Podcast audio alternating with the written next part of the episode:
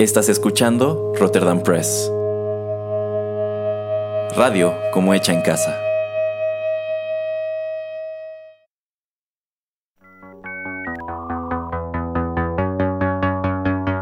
TechPili. El programa en donde analizamos la tecnología de manera relajada y divertida.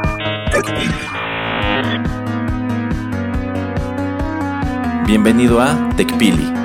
Nuevas tendencias, nuevos dilemas. Comenzamos. Hola, ¿qué tal amigos? Bienvenidos a la emisión número 51 de TechPili, nuevas tendencias, nuevos dilemas. Los saluda Juanito Pereira a través de los micrófonos de Rotterdam Press. Y bueno, pues para esta emisión me acompaña nuevamente Erasmo. ¿Cómo estás, Erasmo? Muy bien, señor Pereira. Saludando a todos los escuchas con mucho gusto. Qué bueno.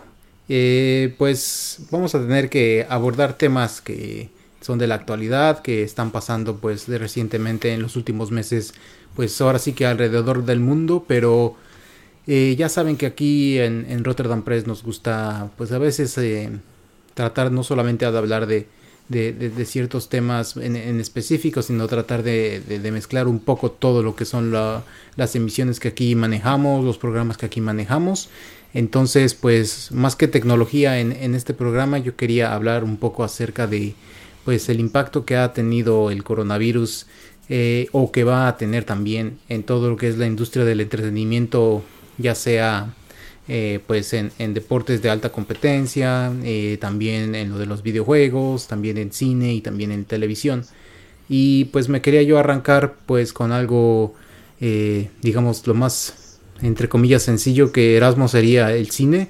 Pues obviamente todas las, pues todas las salas de cine alrededor del mundo, al menos donde las taquillas son lo más importante, pues para las grandes casas productoras están cerradas. Entonces es un gran dilema. Eh, quería saber tu comentario acerca de esto, acerca de que pues hay muchas películas, obviamente casi todas, que están atrasando las que les están dando por lo menos eh, otra, otra fecha de estreno. Y también que tienes a otras empresas como Universal, que películas que iban a estrenarse apenas cuando estaban decidiendo si sí o no cerrar los cines, que sacan a, a video on demand, o sea que podías rentarla eh, entonces, no sé, Erasmo, ¿qué, te parece la estrategia de, ciertas empresas como, creo que era Universal la que hizo esto con Trolls, por ejemplo, con Invisible Man? Y, bueno, también películas que ya estaban en el cine que luego luego las ponen, las ponen en, en esto de video de man para poder rentarlas. Y pues sí, obviamente todo el efecto negativo que tiene esto pues para las casas, las grandes casas productoras y hasta los pequeños eh, eh, pues los que están tratando de producir sus propios eh, proyectos que son pequeños, son independientes, entonces le, está pegando mucho a todos. Pues ahora sí que Erasmo, arráncate donde tú quieras y vamos dándole. Bueno, podríamos empezar con películas que al momento del cierre de los cines estaban exhibiéndose, pues muchas de las cuales no logran completar su corrido en las salas de cine y por ende tienen una exposición muy limitada y una recaudación igual muy limitada.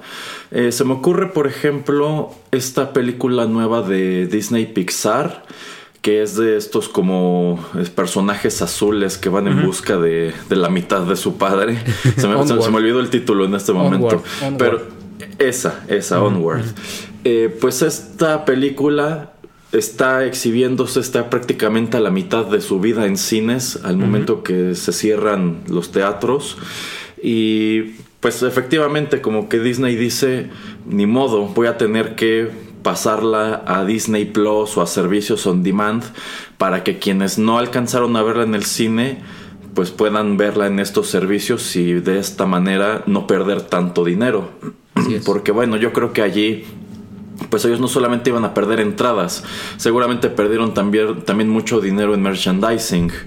Entonces, pues creo que fue una idea prudente para amortizar el trancazo. Y hay muchos otros títulos que estaban exhibiéndose en ese momento que toman la misma decisión. Algunos sí se van a on demand, o sea, tienes que pagar para verlos. Algunos de plano dicen, bueno, pues ya suéltaselo a Netflix, a Hulu, a Disney Plus, a Prime, para que pues siga allí películas que todavía no llegaban y estaban por estrenarse tuvieron que aplazar esa fecha.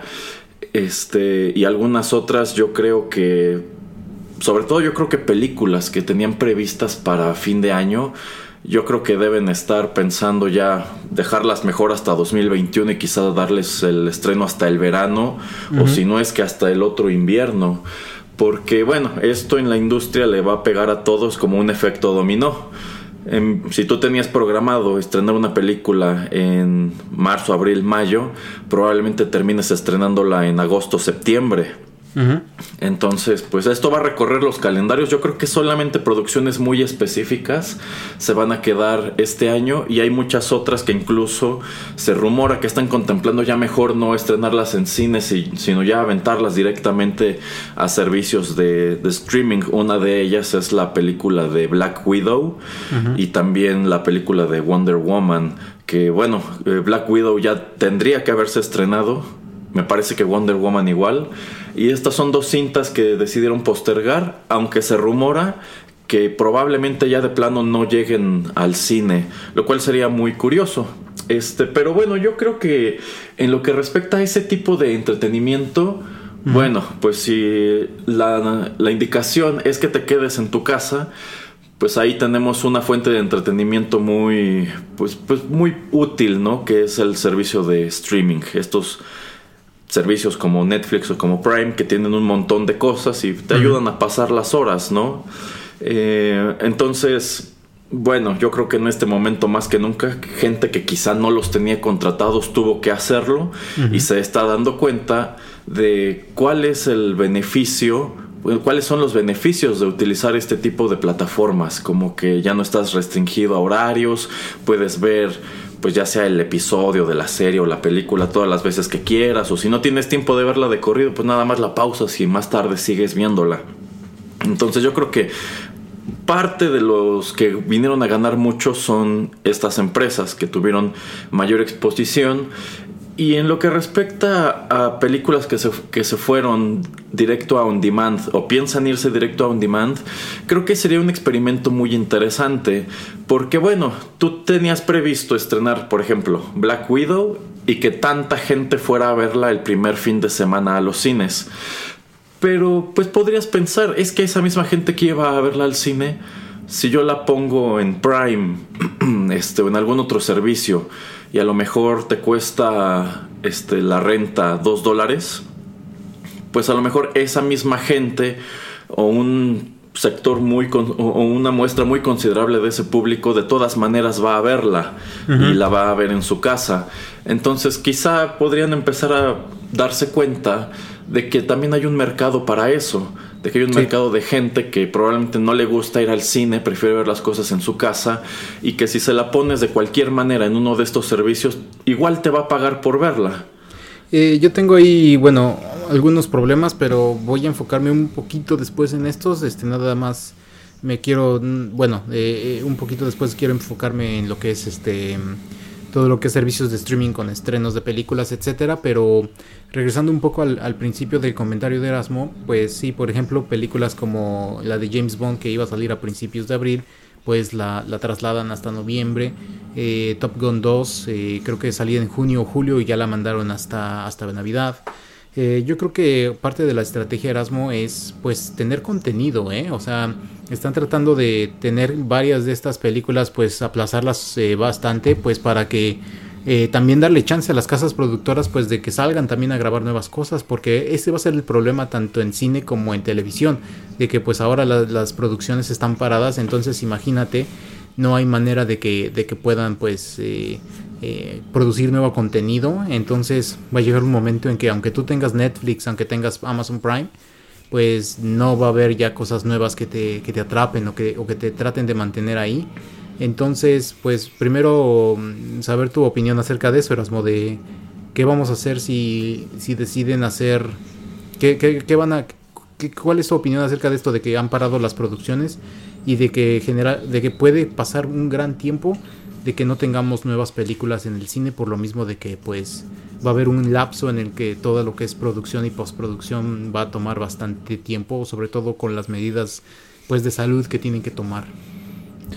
Híjole, yo creo que eso también es curioso porque efectivamente hay un montón de producciones que tuvieron que suspenderse, como Batman de Matt Reeves, pero yo creo que, bueno, ese como es un título muy grande, con un presupuesto de muchos millones de dólares, pues supongo que en cuanto las cosas regresen, bueno, se tranquilicen o se normalicen, van a retomar la producción. Yo estoy seguro que hay muchos proyectos que se van a quedar en el aire, sobre todo películas menores películas que vienen a rellenar sobre todo huecos como el de otoño, yo siento que probablemente esas ya ni siquiera las terminen. Entonces yo creo que sí nos vamos a quedar con un hueco de producciones, muchas de las cuales, pues yo creo que este año ya, ya ni siquiera este año las van a terminar. Entonces yo creo que probablemente las retomen el año siguiente. Películas que seguramente estaban previstas para 2021, yo creo que se van a ir hasta 2022. Pero yo pienso que sí es genuino sí, va a ser genuino ese golpe, ¿no? Eh, sobre todo para producciones más pequeñas. Entonces, pues tú estabas acostumbrado a que eran ciertas temporadas en las que los cines tenían los grandes títulos y había otras en donde pues había puro relleno, ¿no? Como que es donde meten películas más pequeñas o que piensan que no le van a interesar tanto a la gente, etcétera. Yo siento que precisamente ese espacio es el que se va a quedar vacío un rato. Y bueno, yo, otra cosa que se me ocurría hace poco es que probablemente esto ocasione que cuando abran los cines, quizá empiecen a proyectar películas que se quedaron a medias o empiecen a proyectar películas pues un poquito más viejas. Es nada que es lo más para hacer cartelera. Lo que es exactamente, es lo que te iba yo a preguntar. ¿Qué, qué, van, qué van a hacer los cines? Porque obviamente aunque abran mañana, la gente va a tener desconfianza, no va a saber si quiere ir. Yo como pues eh, alguien que, hizo una película y que le puso muchísimo dinero, pues quiero atraer a, la mayor cantidad de personas a que vayan a verla. Y pues no son momentos de, estar animando a personas a, ir al cine a un espacio confinado a, ver algo pues con otras personas que no saben qué onda o no sabes si están limpiando bien el cine o tú que yo qué sé. Eh, ¿Cómo le vamos a hacer Erasmo como para que los cines no estén quebrando? Eh, una de mis ideas era de pues poner películas viejitas, o sea, ya ves como el aniversario número, no sé, 30 de Alien, el aniversario 25 de Jurassic Park, este, la versión remasterizada de Blade Runner, la la la, o sea, como poner cosas que ya existen, que tal vez le interesen un poco a la gente, pero pues nada nuevo solamente algo que, esté ahí, como dices, como para llenar cartelera. Eh, supongo que también que estos cines, si tienen, digamos, 10 salas, abrirán 6. Y yo siento que puede ser un gran problema, Erasmo. O sea, sí lo veo que puede eh, hacer esta transición, como tú dices, de eh, Black Widow, Wonder Woman, pues ya no las, ya no las estreno. ¿Qué tal si las pongo en, en on demand? ¿Qué tal si en Disney Plus rápidamente le digo a un programador? Hazme un código rápido para que quien quiera ver Black Widow pague 10 dólares, aunque sean 10, este, 5 o 10 personas las, las que estén viendo la, la, misma película, la misma pantalla. Pero si me sale el cálculo, si me salen las matemáticas y gano muchísimo más dinero del que yo esperaba, entonces estamos cambiando completamente la, manera de ver cine. Que bueno, eso va a tener otras implicaciones, pero antes de llegar a ese punto, eh, ¿cuál, ¿cuál es tu impresión acerca de de la sobrevivencia de, los cines así como pues una manera o una forma de entretenimiento y esto de que estamos diciendo de pues que van a tener en cartelera híjole pues no sé en otros países pero hasta ahora nada indica que en México vayan a pues disminuir el número de sucursales. Yo creo que eso dependerá en gran medida de qué pase cuando por fin decidan abrir, porque estoy seguro que pues en el momento que anuncien abrimos en 15 días, yo creo que esa será una primera semana muy muerta, porque va a persistir como el miedo, ¿no? O sea, yo creo que mucha gente eh, de cualquier manera no querrá ir, porque sigue siendo relativamente arriesgado. Entonces, yo creo que proyectar películas viejas no sería mala idea. También este, creo que hay algunas cadenas este, que fueron inteligentes y, sin querer se blindaron contra esta circunstancia. Y aquí estoy hablando de una cadena de cines azules de aquí de México que hizo su propia plataforma de renta y compra de películas. Entonces, pues no puedo abrir los cines, pero tengo ese, esa plataforma y voy a meterle un montón de promociones para que la gente se anime a utilizarla y de cualquier manera sigo ganando un poco más de dinero. Este, pues yo creo que no sería una mala idea esto que comenta el señor Pereira de, ah, bueno, pues son tantos años de tal película, pongámosla de nuevo. A, mí, por ejemplo, es algo que me atraería. Hay muchas cintas, probablemente de cuando yo era niño, cuando ni siquiera había nacido, que me gustaría ver en una pantalla grande. Sí. Entonces yo sí iría, yo sí pagaría un boleto, pues nada más por sentarme en la sala de proyección a verla. O películas que quizá en su momento no les he puesto suficiente atención porque si las veo en la casa luego me, me distraigo o me pongo a ver el teléfono. Pues a lo mejor es una manera de ponerles más atención. Yo creo que por allí podría ir, por allí podría ir la cosa. Este, yo creo que en otros países sí habrá cadenas de cines que se contraigan. Pero... Eh, dime. Eh, por bueno, yo creo que eso es algo que se tiene que ver en el largo plazo. Ahorita es pura especulación. obviamente, digo, sí, obviamente estoy hablando de lo que estoy como percibiendo, lo que estoy pensando que puede suceder.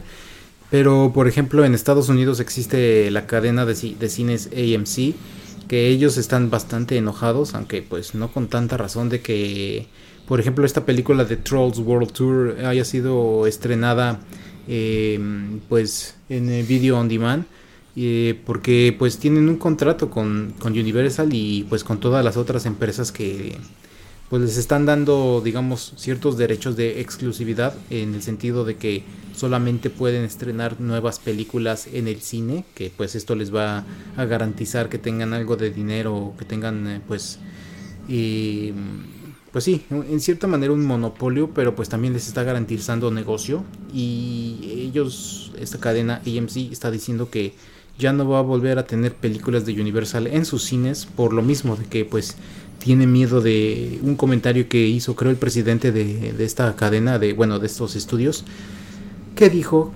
eh, pues viendo cómo tuvimos en, relativamente éxito con Trolls World Tour eh, en video demand y que pues bastante creo que generaron 100 millones de dólares o algo así eh, que tal vez ellos querían no sé 300 o lo que tú quieras pero pues que no lo vieron tan mal dijeron pues vamos a tener que pensar entonces en tal vez lanzar las películas en los dos formatos, en, streaming o en demand como, como se dice, eh, porque estás pagando una renta. Eh, y también en el cine. Y a esto no le cayó muy bien pues a la cadena de cine entonces no obviamente no. Pero tú tú qué piensas Erasmo o sea tú crees que también estos contratos deben de reescribirse tú estás diciendo, ah, pues tal vez a mí me gusta quedarme en la casa porque quiero ir, porque tengo que ir a verlo en una pantalla grandísima. Eh, entonces, digo, todo, todo el panorama va a cambiar. Eh, ¿Tú qué preferirías, Erasmo? Si yo te digo Wonder Woman, eh, la nueva, la, la 1984, ¿dónde la quieres ver, Erasmo? ¿La quieres ver en el cine? O si te la pongo para que la puedas ver en, en tu casa, em, pues con riesgo o no riesgo de que te contagies, dónde la verías, dónde la comprarías, que te cueste lo mismo el, boleto.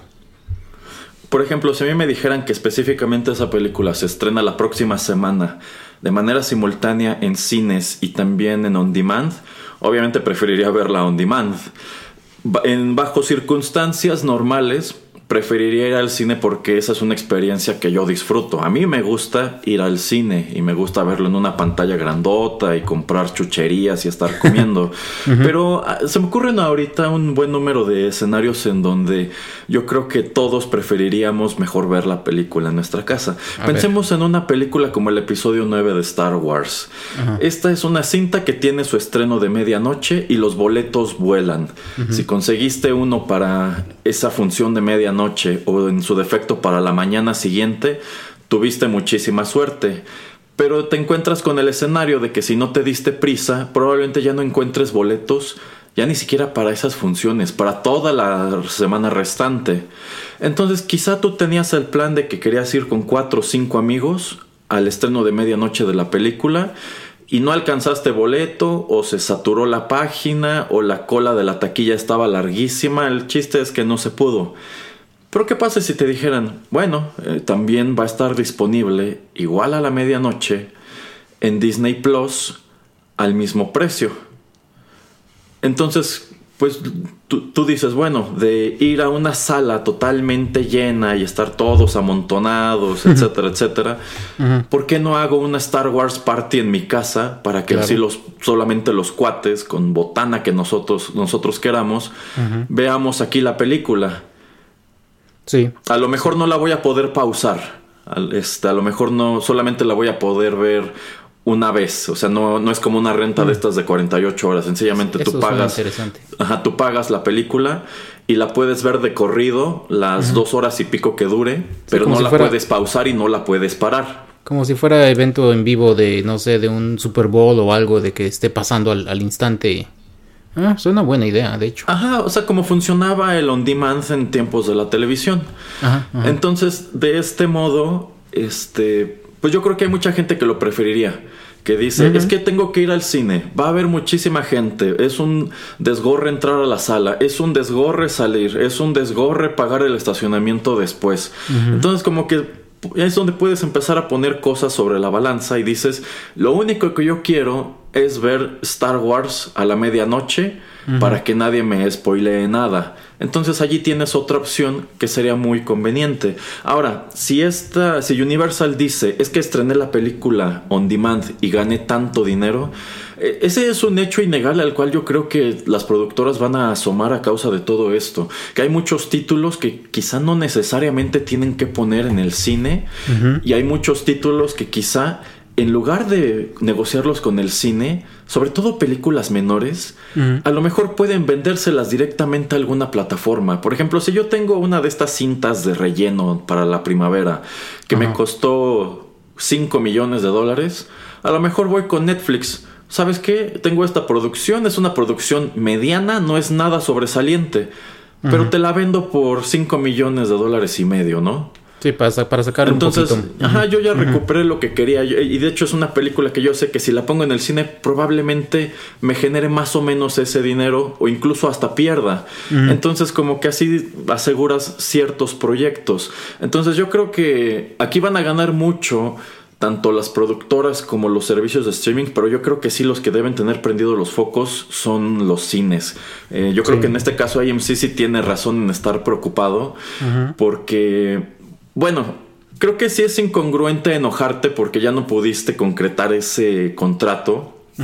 Pero pues es que no, ahí no es culpa de nadie realmente. Universal decidió ir adelante con pues con el lanzamiento del producto en lugar de esperar, pues yo creo que ahí sí, eso es lo que podrían argumentar, ¿no? Si hay un montón de otras producciones que están aplazándose porque esta no. Pero yo pues sí, yo creo que los cines es en donde se tienen que preocupar, que de pronto habrá muchas cosas que los estudios digan, esto ya no va a salas convencionales, esto va a streaming, este, y probablemente solamente sean ciertos títulos los que empiecen a quedarse, pero yo creo que a ellos les abre esa puerta de poder empezar a exhibir otras cosas este, y no estar como que igual sujetos a un calendario de estrenos pues, totalmente regido por los estudios en Hollywood. Yo podría argumentar siendo AMC diciéndote, ay Erasmo Universal, ¿por qué pusiste la película en On Demand? Cuando yo regrese a abrir mis puertas, ¿qué voy a poner? O sea, no voy a tener películas para niños. Me la estás poniendo bien difícil. Si van a poder también ya, ya verla en, en, su casa, o si ya la vieron y no, no les encantó como para verla dos o tres veces, pues ya me fregaste, o sea, me estás quitando también como cierto apil.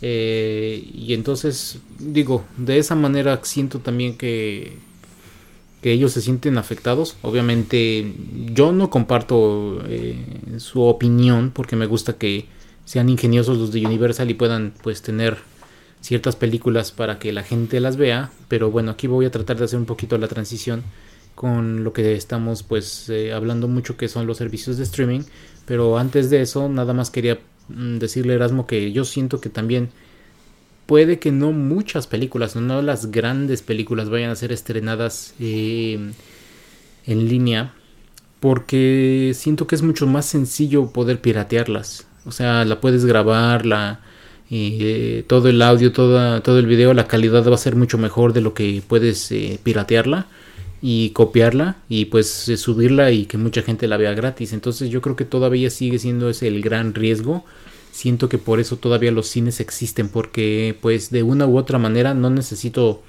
estar sosteniendo mi, mi, mi teléfono para poder grabar la pantalla, aunque sea de mi computadora. Simplemente puedo tener algún sistema de grabación automático que esté pues eh, tomando toda la, señal que, tengo en, en, en, mi pantalla y tal vez alguna conexión externa que también esté tomando el audio.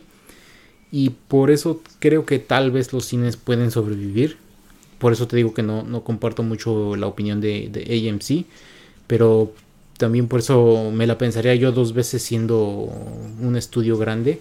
No tener las películas simplemente on demand porque pues por lo mismo de la piratería siento que van a perderle.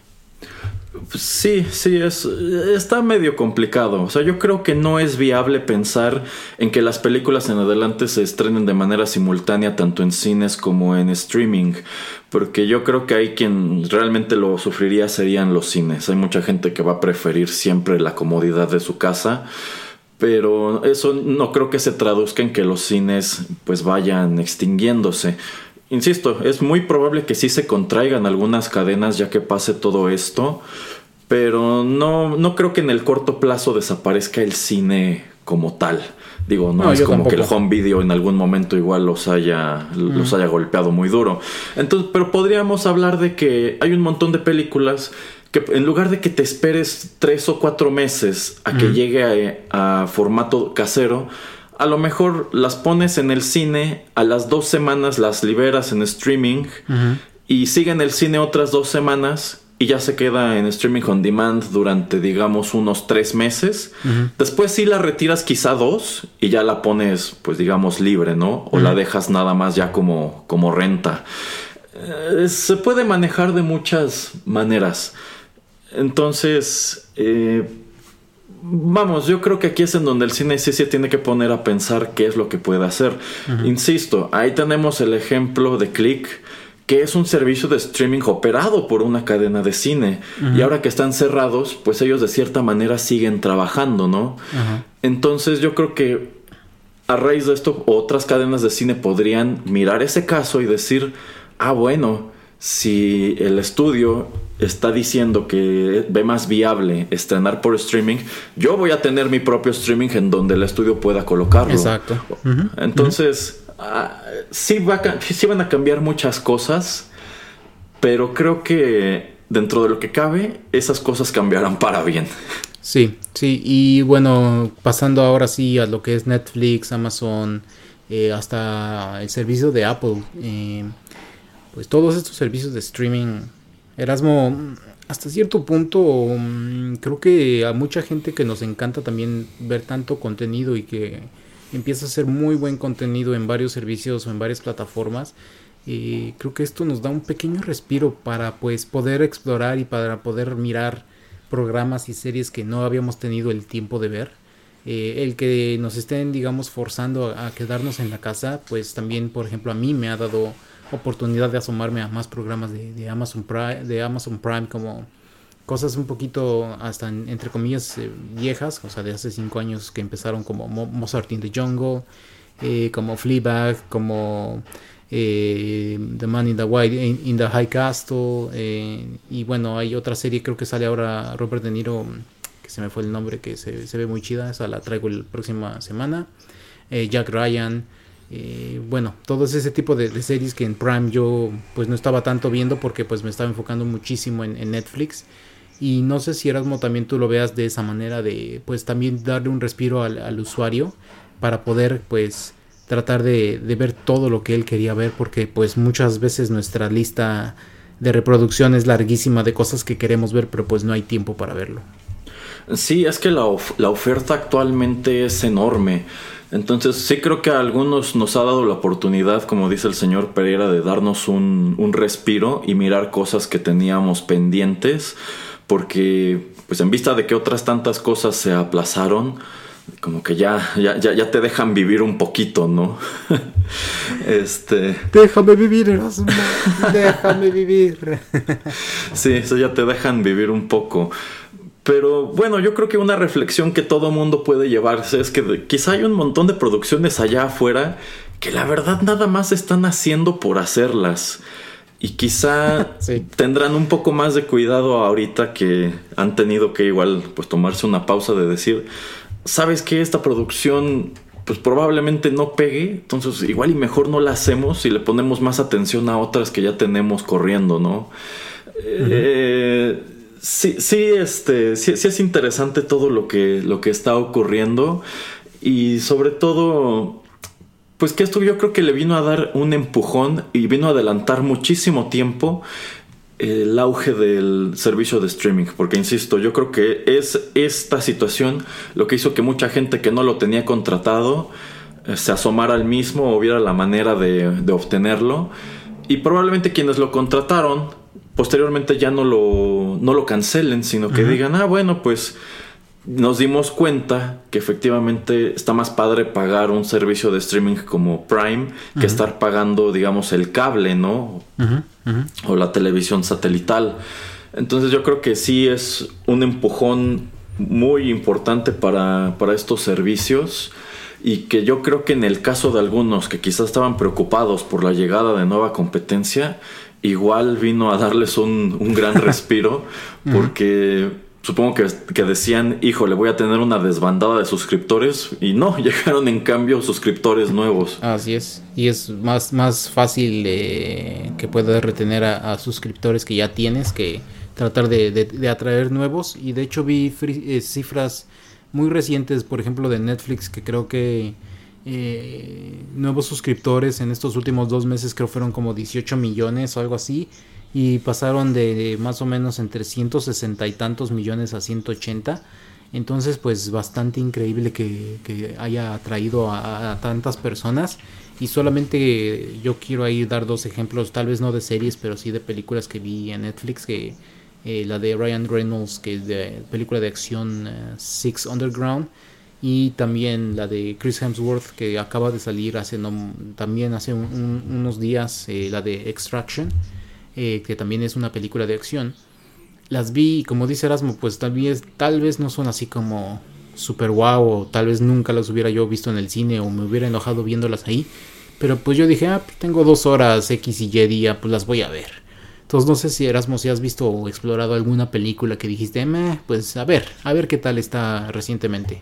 Sí, de hecho, sí he estado buscando cosas este, sobre todo cosas para rentar, pero también he estado repasando otras películas que en su momento me gustaron y siempre se me quedó la espinita de ver de nuevo, pero no tuve el tiempo. Bueno, pues ahora que tengo el tiempo lo he hecho. Por eso insisto, o sea, hay, muchos títulos que quizá ya viste, hay muchos títulos que podrían estrenar directamente a streaming, pero eso no quita que si haya una demanda si en algún momento los pones otra vez en el cine.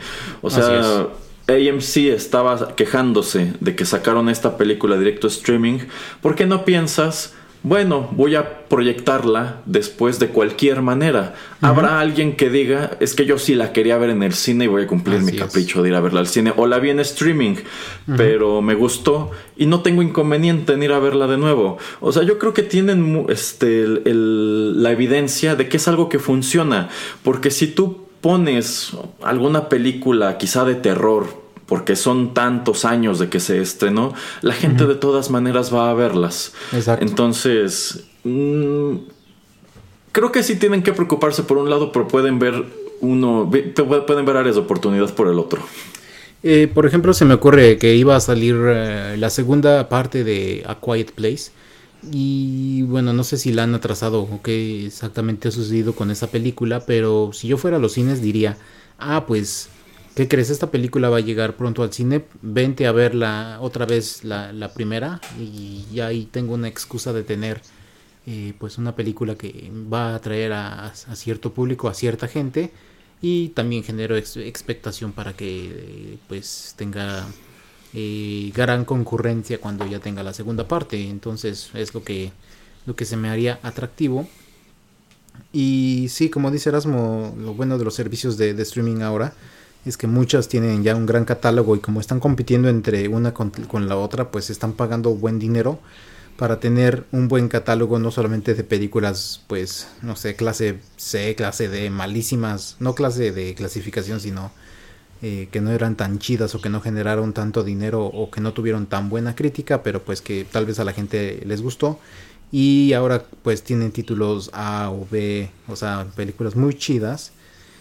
Y entonces sí, eh, yo siento que, esto le ha beneficiado mucho a, los servicios de streaming, aunque no sé exactamente cómo vaya a ser la, entre comillas, caída cuando eh, todo regrese a la normalidad. ¿Tú crees, Erasmo, que eh, mucha gente deje de ver televisión o de que en verdad ya sea como que empieza a ser un poco más rápida la muerte del cable, como estabas diciendo, y de que casi todos se estén transfiriendo, si no a servicios de streaming, pues sí también a a contenido, por ejemplo, en YouTube?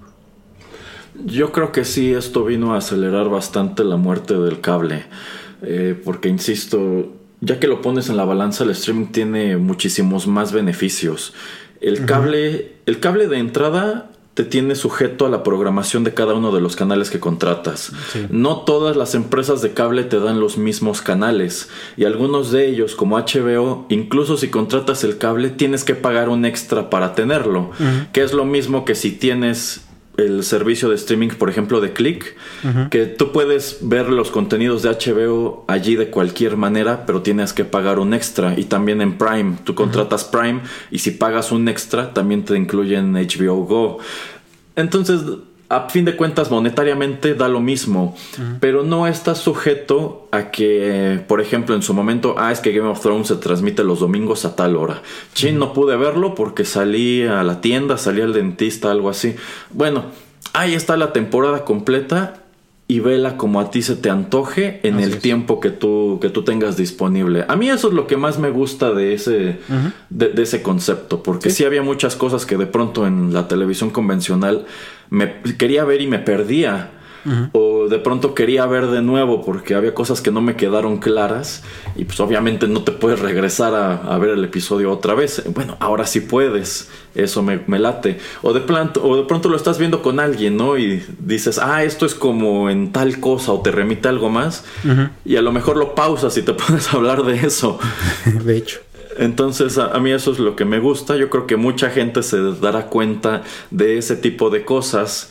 Entonces yo creo que esto fue un empujón para el streaming y un pisotón para el cable y un pequeño tropiezo para, para los cines. Insisto, de, de esa industria yo creo que los que más van a ganar en este momento son ellos.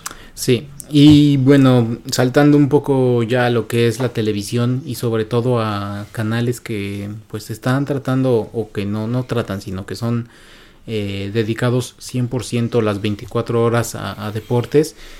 Eh, tal vez Erasmo no lo ha notado porque pues no creo que, bueno, en primer lugar él dice que ya no tiene cable y en segundo tampoco es que sea un gran fan de, los deportes, pero yo sí lo he notado mucho. y ¿Cómo sufren, eh, Erasmo? La verdad, como no tienen contenido nuevo, es muy difícil eh, verlos estar pues tratando de sobrevivir, estar eh, tratando de adaptarse a, estas nuevas realidades. Y pues sorpresa, sorpresa, lo que han estado haciendo eh, pues es estar teniendo a, jugadores profesionales de, de, varias disciplinas pues jugando, su, jugando pero con videojuegos. Por ejemplo, en México tenemos lo que es este, el fútbol mexicano. Tenemos a, varios de, estos personajes, a varios de estos futbolistas que los ponen a jugar FIFA, FIFA 2020, eh, uno contra otro y ahora tienen una liga pues eh, en línea. Y eso se me hace interesante, se me hace chido, digo, también ya existía. Y esto de los esports, pues eh, yo creo que va a ser un gran boom. También la Fórmula 1 estuvo cancelada, entonces yo he visto que en la televisión también tenemos a, varios eh, pilotos profesionales que también se suben a sus automóviles y van dándole vuelta a las pistas. Y entonces, Erasmo, pues, en primer lugar, vamos a, ponerlo de, de, esta manera. Vamos a verle el lado positivo a esto de, para el impulso a los esports. A mí se me hace muy buena idea tener a, a esta gente que, pues, en verdad no puede pues eh, practicar su deporte, pues su actividad profesional, porque queramos o no, pues es su actividad profesional, se les paga eh, uno esté de acuerdo no mucho o poco dinero, pero pues esa es su profesión. Eh, ¿Tú qué piensas, Erasmo, de que pues la, idea de, de, tenerlos así? De hecho, antes de que, bueno, como nos tardamos, tuvimos una, una pausa en, estos programas de TechPili y ya me habían ganado un poco la idea de de poder comentar esto porque cuando se detiene el fútbol en el mundo en varios países yo, yo había pensado, bueno, pues deberían poner a jugadores, cada jornada ya está establecida qué equipo va a jugar contra qué equipo. Deberían de poner a jugadores de cada uno de esos equipos a jugar como si fuera la, como si la, liga siguiera y tener, aunque los juegos duraran 20 minutos, media hora, pero pues con el mismo calendario y todo como para tener contenido, porque si no yo sabía que iban a sufrir. Y lo he visto mucho que eh, muchos programas deportivos lo único que hacen ya parecen programas este de, de chismes, Erasmo, ya de ventaneando y nada más hablando así de cosas que los futbolistas hicieron o, o, cómo están tratando de pasar su tiempo ahora o están viendo sus cuentas, sus cuentas de Instagram, la la la, o sea, están sufriendo y entonces yo creo que ahora con este impulso que le están dando los esports, eh, tratando también de, ganar a nueva gente, pues es nuevo contenido que las televisiones o que las televisoras, las cadenas grandes de cable están viendo que tal vez si atraen a suficiente gente, va a ser otra manera de, tener eh, pues nuevo público, público más joven que es el que está más eh, atraído a este tipo de contenido. Y entonces, bueno, hablé ya mucho Erasmo, pero ¿cuál sería tu como tu primera opinión acerca de tener jugadores profesionales? Eh, no sé, de NBA, de básquetbol, de, bueno, es lo, idiota, es lo mismo, de NBA, de béisbol, de fútbol americano, de fútbol soccer, de Fórmula 1, todos estos compitiendo en línea. ¿Qué, crees que, cuál es tu, opinión acerca de esto? Pues de entrada que las empresas de videojuegos están ahorrando un montón de dinero para que les hagan comerciales, porque pues EA le paga un dineral a X jugador de tal disciplina para que aparezca en la portada de su juego y ahora esos mismos jugadores están presentando el juego en la televisión, pues me imagino que sin, sin que pues sin, dinero de por medio, ¿no? O sea, sin que le paguen ni al jugador ni al programa para que lo muestren. Entonces, supongo que hay mucho televidente que al ver, ah, mira, pues es que el FIFA está padre, sí es como, si se ve muy real, ¿no? Y tiene hasta comentarios y todo eso, pues probablemente digan, ah, pues yo quiero, yo quiero eso, ¿no? O sea, si me, gusta ver el fútbol los fines de semana, así digamos que puedo tener fútbol entre semana también. Entonces, por un lado, pues sí, lo que es este, los videojuegos están ganando. Probablemente esto también le dé impulso a lo que ya hemos comentado antes de los videojuegos como pues no deporte, sino como competencia. Una como competencia que incluso se puede televisar, ¿no? O se le puede dar seguimiento como si fuera una liga de fútbol genuina. Este. Y, bueno, también es interesante ver lo que. cómo han reaccionado algunas figuras del deporte a esa situación. Yo, por ejemplo, hace poco le eché un ojo al Instagram de Dennis Rothman porque no tenía idea de que Dennis Rothman tenía, tenía Instagram. Este, y se puso a jugar algún título de la NBA, no sé cuál, la verdad. NBA 2K Pero él subió alguno de esos. No lo sé, el chiste es que él es uno de los personajes y también me acuerdo que sale LeBron James y dice, órale, este, aquí sí puedo jugar con LeBron, bueno, contra LeBron James, ¿no? Y algo de lo que más le sorprendía era la calidad gráfica del juego, porque los jugadores se parecen muchísimo.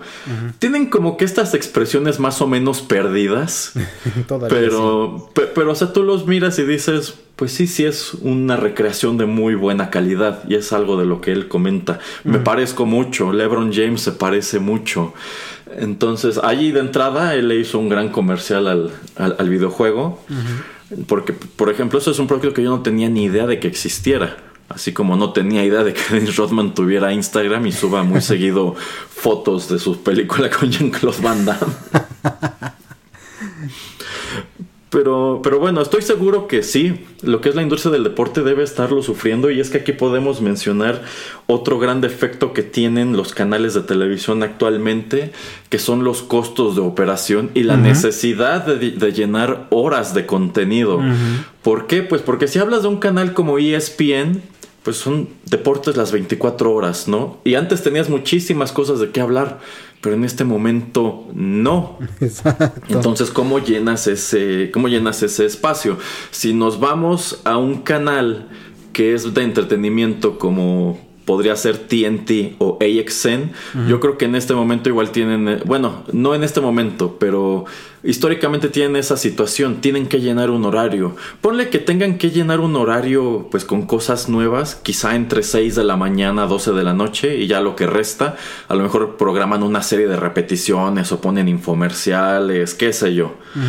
Pero una gran ventaja que tendría AXN si se convirtiera en una productora que nada más hace contenido para streaming, es que no tiene que estar pensando en llenar 12 horas de programación, por ejemplo, o 8 o 10, sino que dice, bueno, pues en lugar de estar produciendo tantas series, muchas de las cuales voy a poner en horarios horribles y nadie va a ver, pues mejor solamente me pongo a trabajar en lo que sea mi prime time, ¿no? Y se lo empiezo a vender a Netflix, a Amazon, a HBO, no sé cosas así. Entonces yo creo que allí es en donde también nos damos cuenta de que en un momento como este es muy difícil que un canal que depende de contenido en vivo 100% se sostenga. Pero ¿qué pasaría si ESPN ya no fuera un canal de televisión como tal, sino fuera un canal de YouTube? Ah, pues sencillamente, ¿sabes qué? En este momento no hay este no, no hay contenidos, pues ni modo, voy a tener que poner en pausa un buen número de programas y ya no tengo la obligación de hacerlo de cualquier manera porque este programa se transmite todos los días a las 10 de la mañana, ¿no?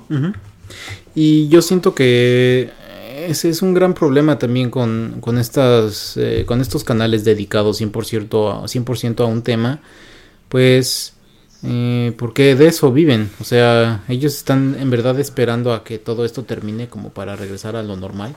Imagínate Erasmo ahora con lo de los olímpicos, cuánto pues muchos de estos canales pierden, o sea, no pueden hablar de esto, no pueden eh, enseñar imágenes, no pueden tener reportajes especiales, etcétera, o sea, todo lo que tiene una planeación una preparación, pues básicamente se, se va a la basura.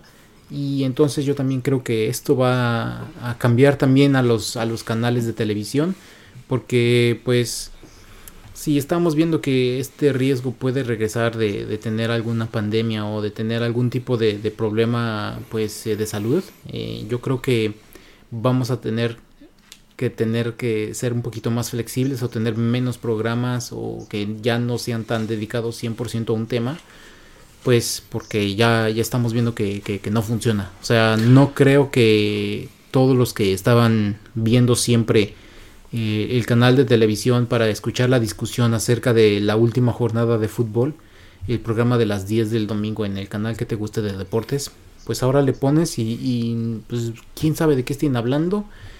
Entonces, ¿hasta cuándo yo como televidente voy a estar viendo o, tratando de encontrar ese canal? No, o sea, me voy a, me voy a cansar, me voy a aburrir.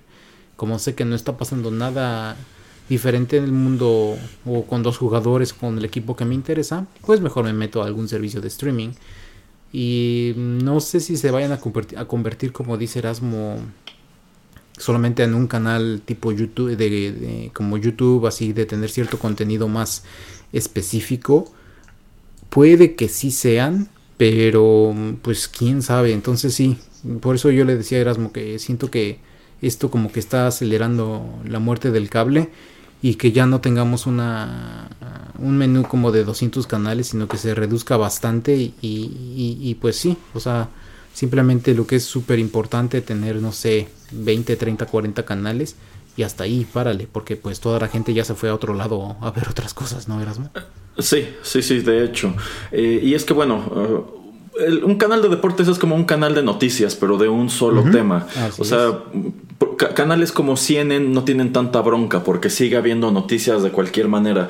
Pero es que si somos honestos, un gran defecto que tienen los canales de noticias y los canales de deportes es que luego hablan de la misma cosa todo el santo día. O sea, si tú miras un canal como Foro TV, realmente cada noticiero no hace más que repetir las noticias que ya dio el anterior. O sea, son cosas que van preparando a lo largo del día y a menos que ocurra algo netamente relevante, te muestran las mismas cosas presentadas por otra persona y quizá con algunos comentarios distintos. Y realmente donde encuentras innovación luego es en programas de opinión o mesas de discusión. Pero bueno, en el caso del deporte es lo mismo. O sea, ¿de qué trata un canal de deportes el lunes? De todo lo que pasó el fin de semana y todos van a comentar el mismo juego del Real Madrid, el mismo juego de Barcelona, el mismo gol de Messi, etcétera.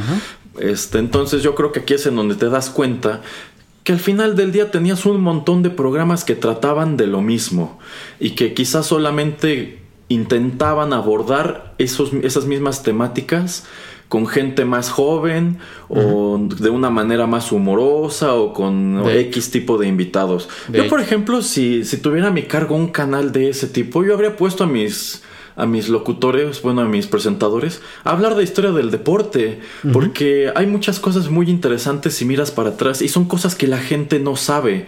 Entonces, bueno, somos un programa de fútbol, pues hoy vamos a hablar sobre la historia de los mundiales, cuándo fue el primero y quién lo organizó y por qué y dónde fue y cómo se ha ido transformando. Yo creo que de ahí tienes mucha tela donde cortar, o en su defecto, soy un canal de deportes, bueno, pues voy a ponerte todos los días dos películas de deportes, ¿no?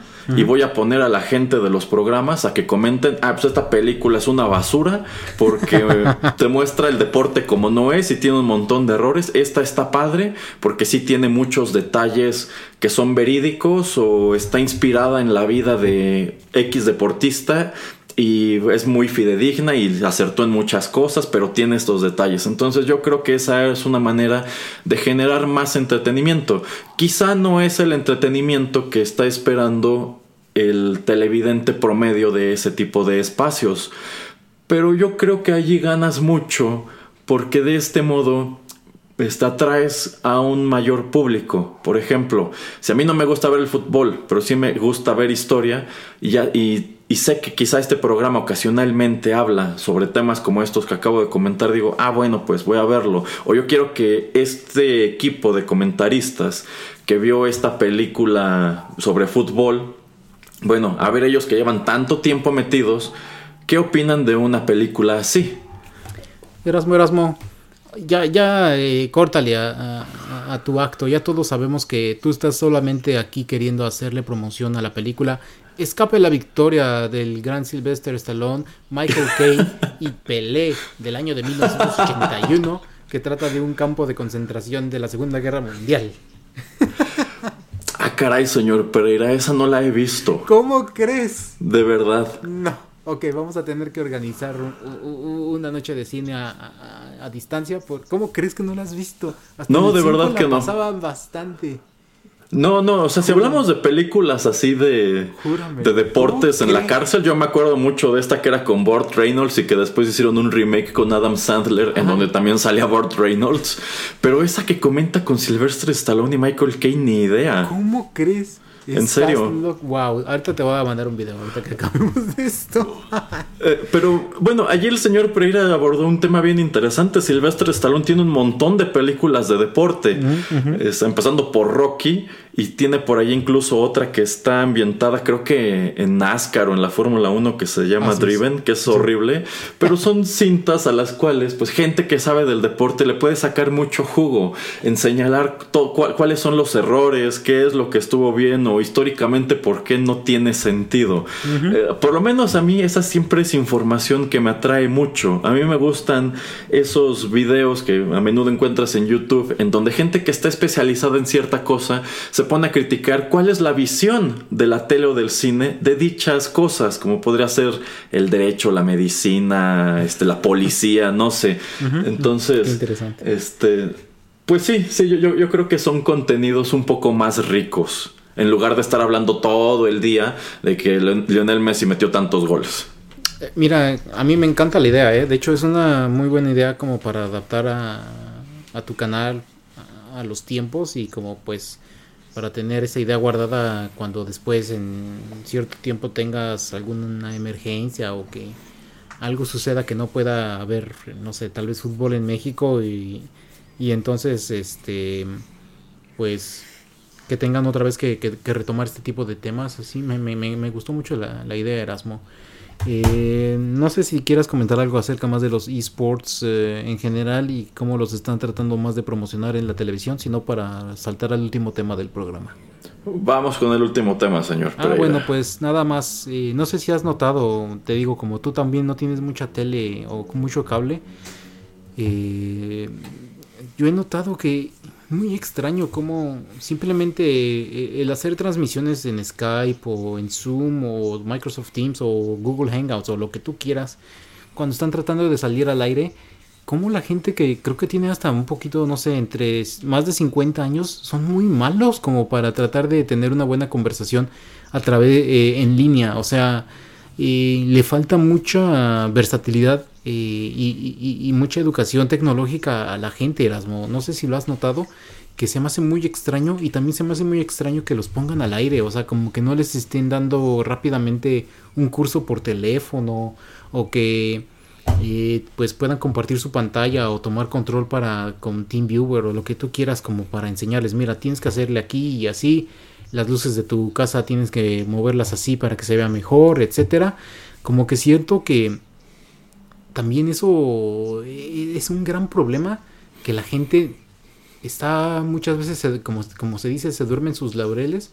Ah, pues tengo un equipo de producción, no me interesa, yo llego, a mí me ponen mi micrófono, no me interesa si funciona o no, yo llego y me maquillan, nada me importa, yo nada más llego y me siento y hablo. O sea, como que ese tipo de curiosidad siento que falta en muchísima gente que sale al aire. Entonces, eh, se me hace hasta un poquito risible como pues toda la gente que, hace streaming en Twitch, en YouTube, que son bloggers y gente que también tiene sus propios programas eh, también en línea, no sé, de viaje o que como el Nerd o como el Nostalgia Critic, que tienen eh, pues una noción de producción y una noción de cómo grabar mucho más hecha que gente que en verdad eh, pues está relacionada o, que ha estado muy, muy de cerca con gente y con grandes producciones, con, con, con, grupos bastante amplios.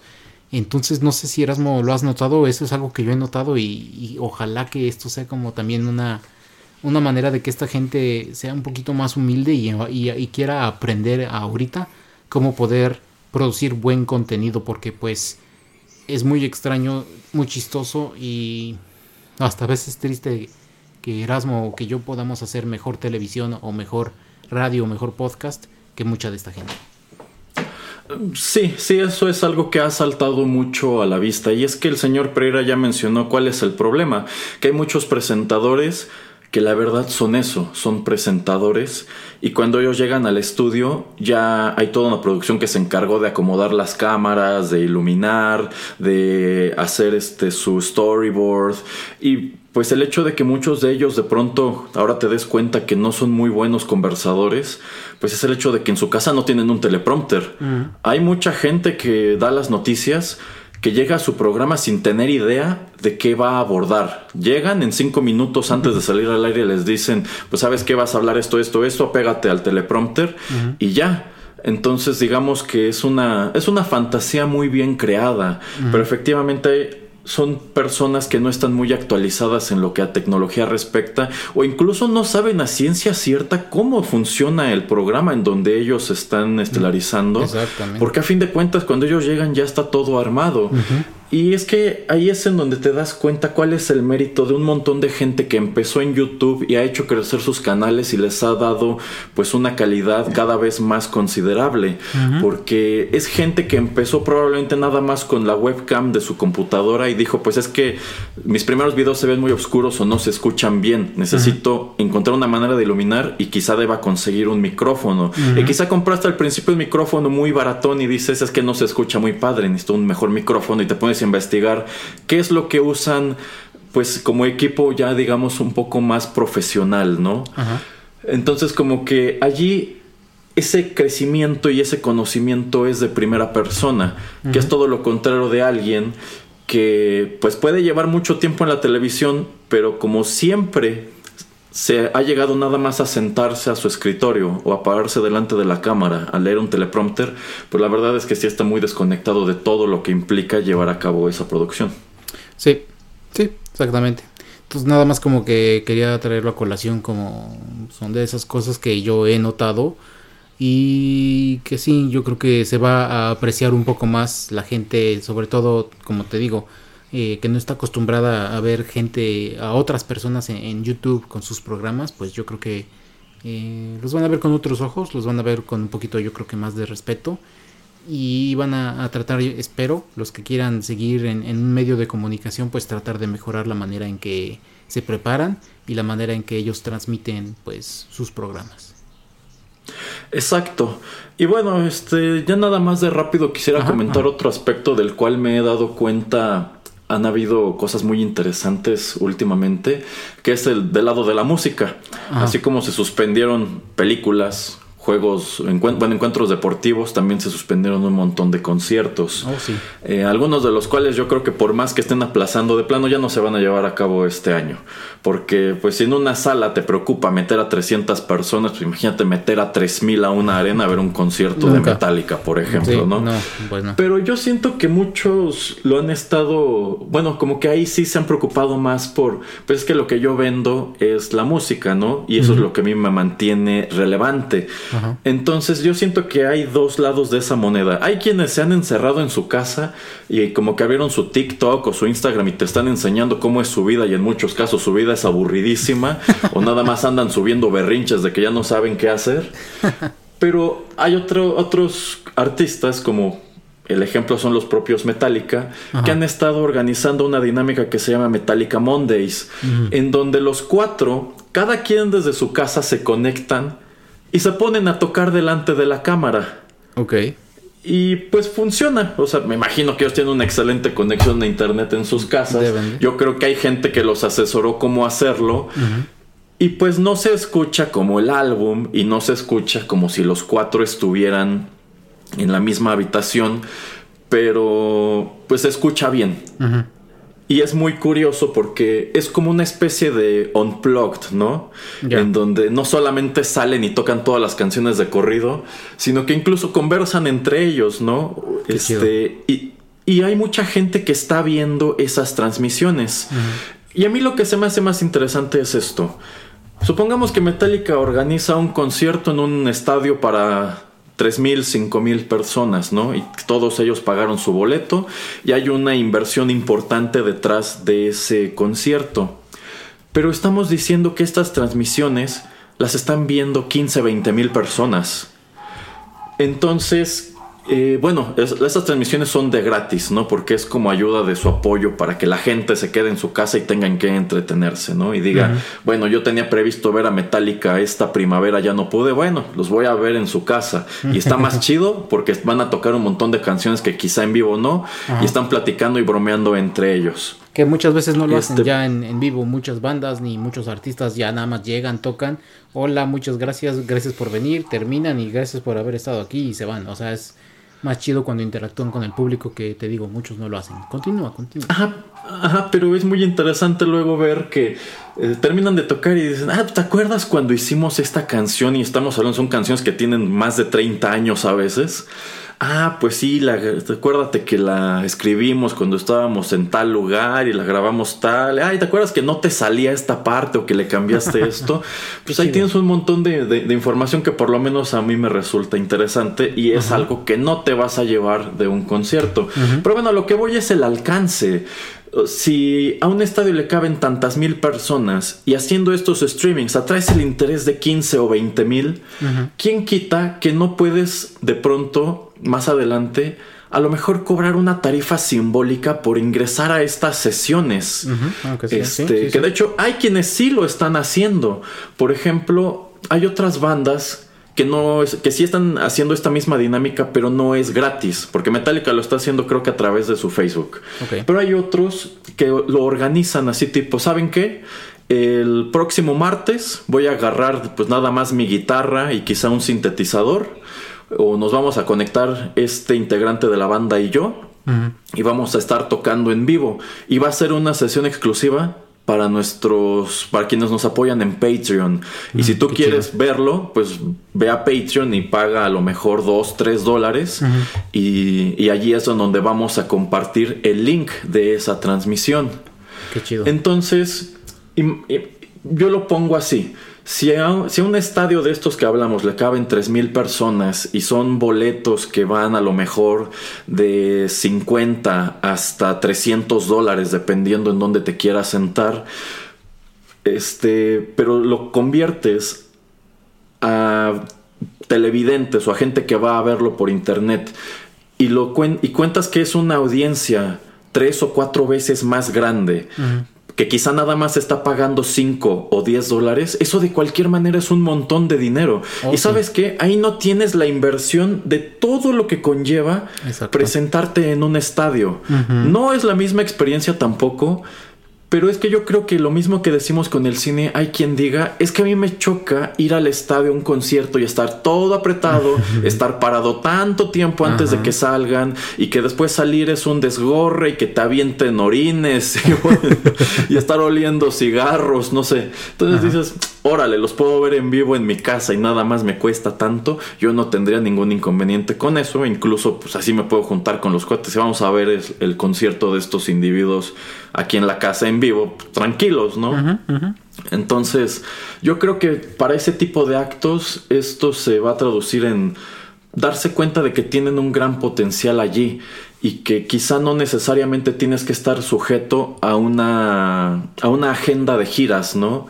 Sino que dices, bueno, tengo ganas de hacer algo diferente, tengo ganas de hacer, por ejemplo, un unplugged, pero en lugar de esperarme a negociar con pues, la gente y con MTV y con un venue, etcétera, lo organizo así, desde mi casa, y quienes lo quieran ver, pues nada más tienen que meterse a Patreon y pagar X cantidad de dólares, ¿no? a fin de cuentas, la comisión que te cobra Patreon, yo creo que es menor de la comisión que se lleva toda la gente que está en la producción del, del, concierto. Sí, sin lugar a duda. Sí, y entonces, sí, todo lo que queríamos traerles por eso, entonces, en este programa era acerca del entretenimiento, que sí, qué buen punto haces, Erasmo. La verdad, no me había yo fijado en nada de de, lo pues en, en, lo que a música se refería y en lo que estaban haciendo artistas que yo sigo o que me gustan. Me voy a poner a investigar también a ver qué otras curiosidades como para el próximo programa.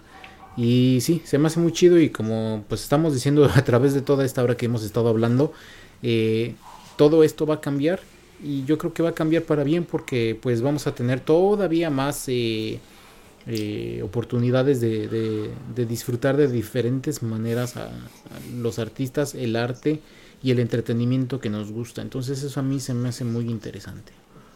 Sí, sí es muy interesante. Y bueno, no entramos con lo que están haciendo los museos ah, porque ya nos, nos, explayaríamos más, pero yo creo que también es muy interesante porque hay un montón de museos a los cuales probablemente nunca en tu vida puedas ir y si vas, no te va a dar tiempo de ver todo lo que tienen.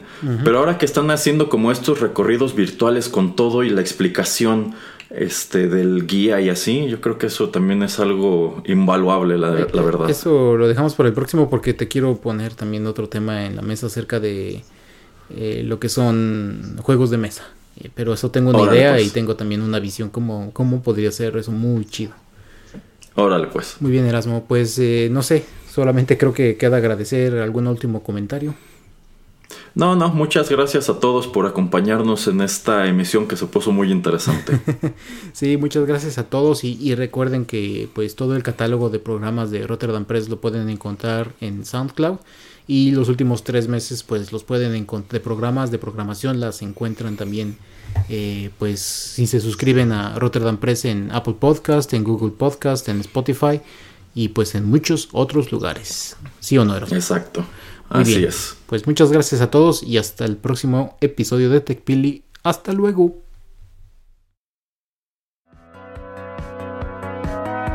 Esto fue TechPili. Nos escuchamos en la próxima emisión para continuar la charla y el análisis de todo cuanto a tecnología se refiere. Te esperamos aquí, en Rotterdam Press.